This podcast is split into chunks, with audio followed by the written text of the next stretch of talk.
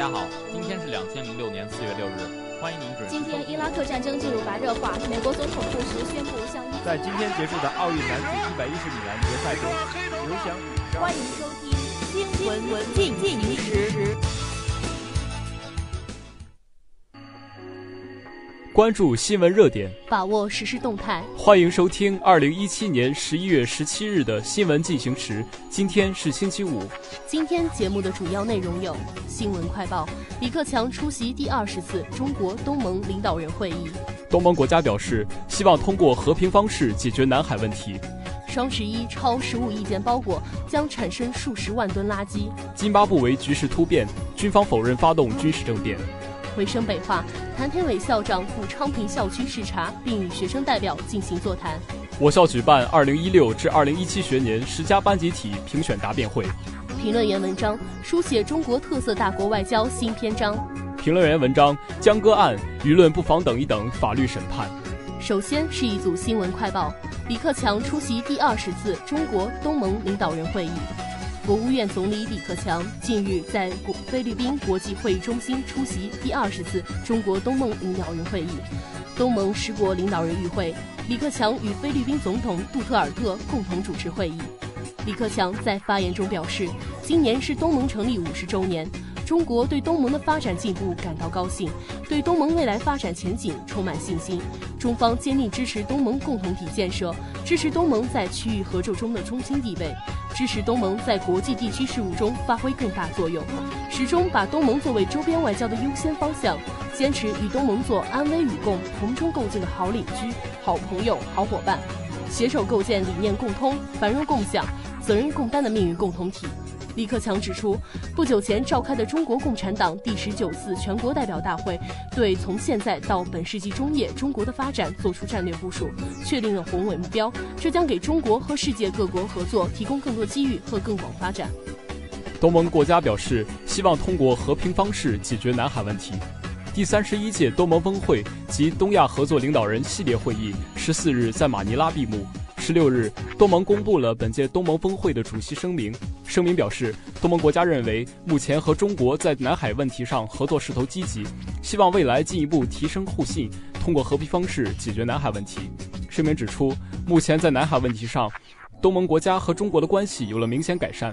今年，东盟国家和中国达成了南海行为准则框架。在这一积极势头的鼓励下，东盟国家对与中国共同宣布启动南海行为准则下一步暗文磋商，以及明年初将在越南举行的落实南海各方行为宣言联合工作组会表示期待。东盟国家重申，将会全面落实一系列切实有效的措施。这些切实有效的措施可以缓解南海地区紧张局势，降低各方发生误解、误判乃至出现事故的风险。东盟国家还重申了和中国在南海问题上建立和增进互信的重要性。双十一超十五亿件包裹将产生数十万吨垃圾。双十一扫货狂欢之后，接踵而来的是快递大潮。随据国家邮政局预测，今年双十一期间将产生超过十五亿件包裹，同比增长百分之三十五以上。包装的后续处理面临很大压力。业内人士认为，如果按业内每个包装箱零点二公斤的通常标准保守估算，今年双十一期间十五亿件快递将至少产生三十万吨垃圾。目前，中国快递业中纸板和塑料实际回收率不到百分之十，包装物的总体回收率不到百分之二十。专家表示，减少快递污染不仅需要调动商家、平台以及物流全流程的积极性。在源头端减少过度包装，推广可降解材料，同时要提高消费者环境意识，认真落实垃圾分类。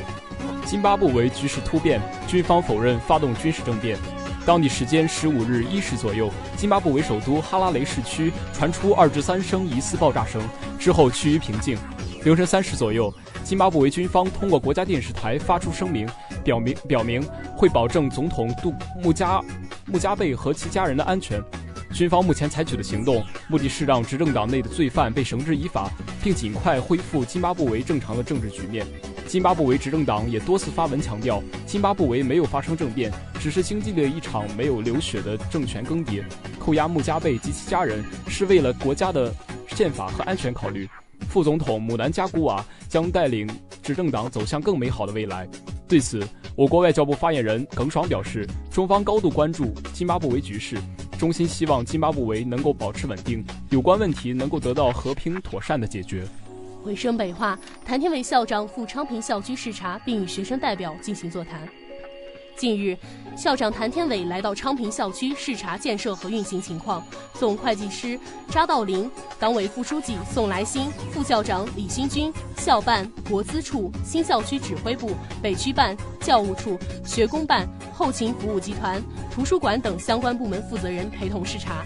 谭校长一行首先视察了体育馆、青年教师公寓、工程训练中心等区域，现场听取了相关部门汇报，并针对各区域建设和运行过程中节能节水措施、场地管理和施工进度等细节工作作出了明确要求。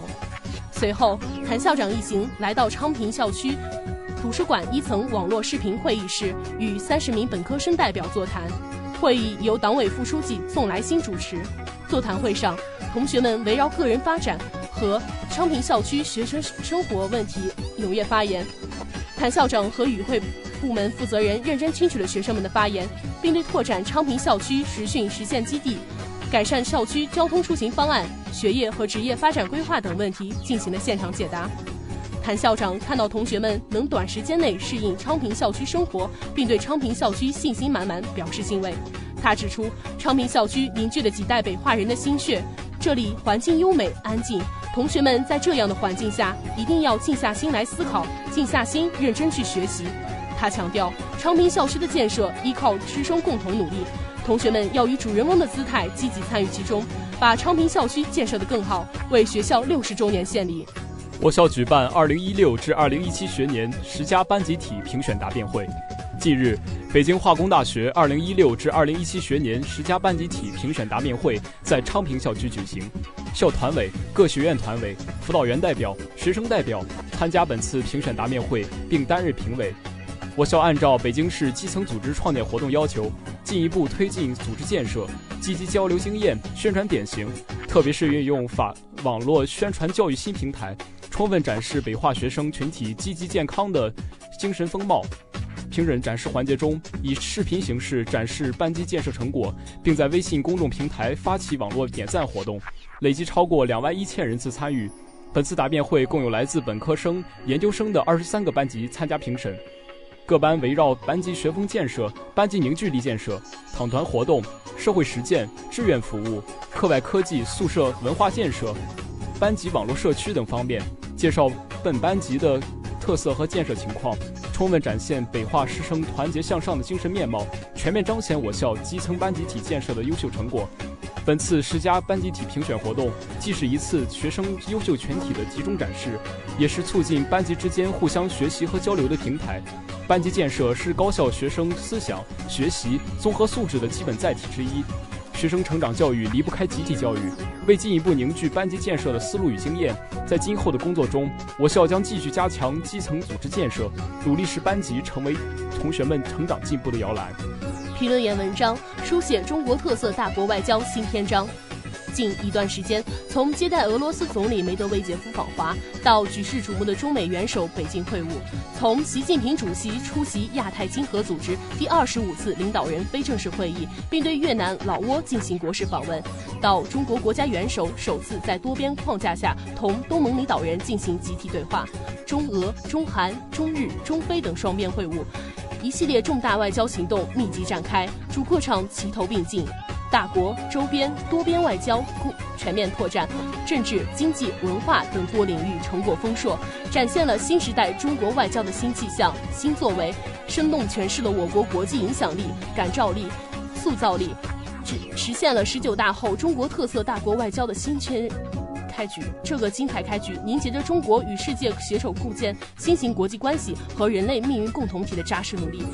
面对国际社会普遍关切，习近平主席高举和平、发展、合作、共赢的旗帜，以长远眼光、开阔胸襟、务实担当，推进中国同各国友好合作，为亚太和世界发展注入信心和力量。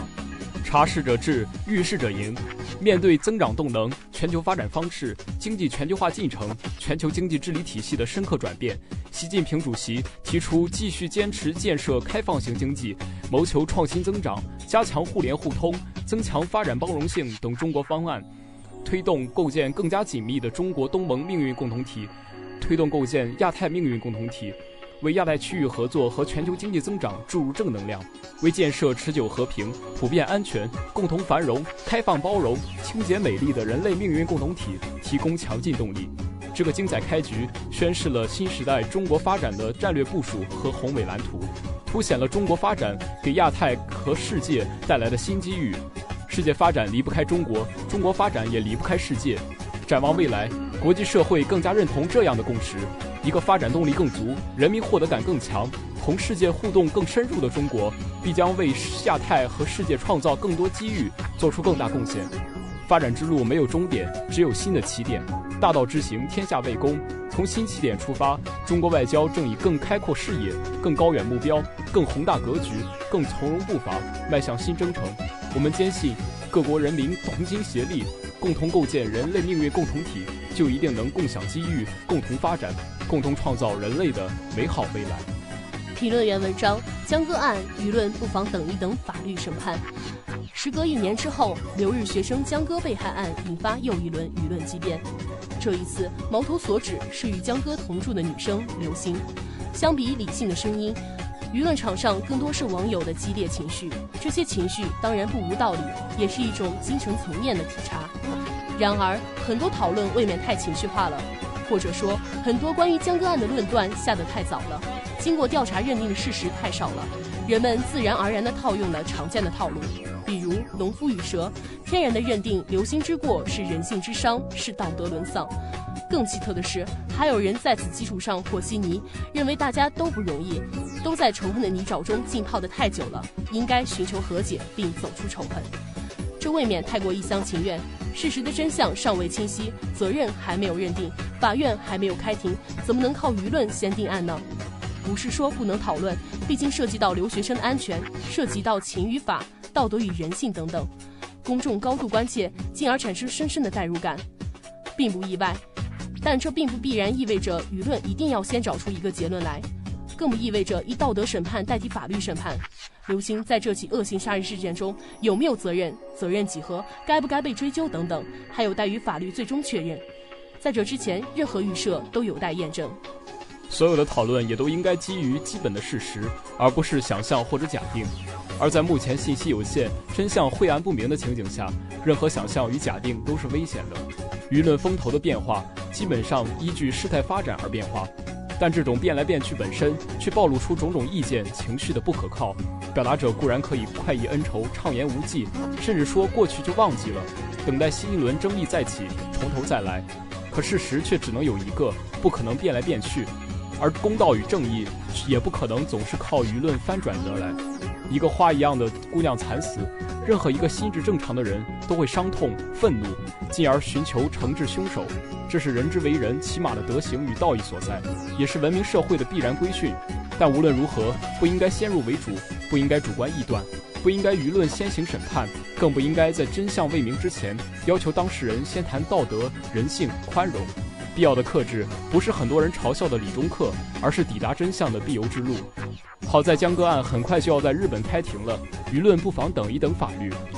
最后是今明两天的天气预报：今天多云转晴，最低气温负五摄氏度，最高气温六摄氏度；明天晴，最低气温负七摄氏度，最高气温五摄氏度。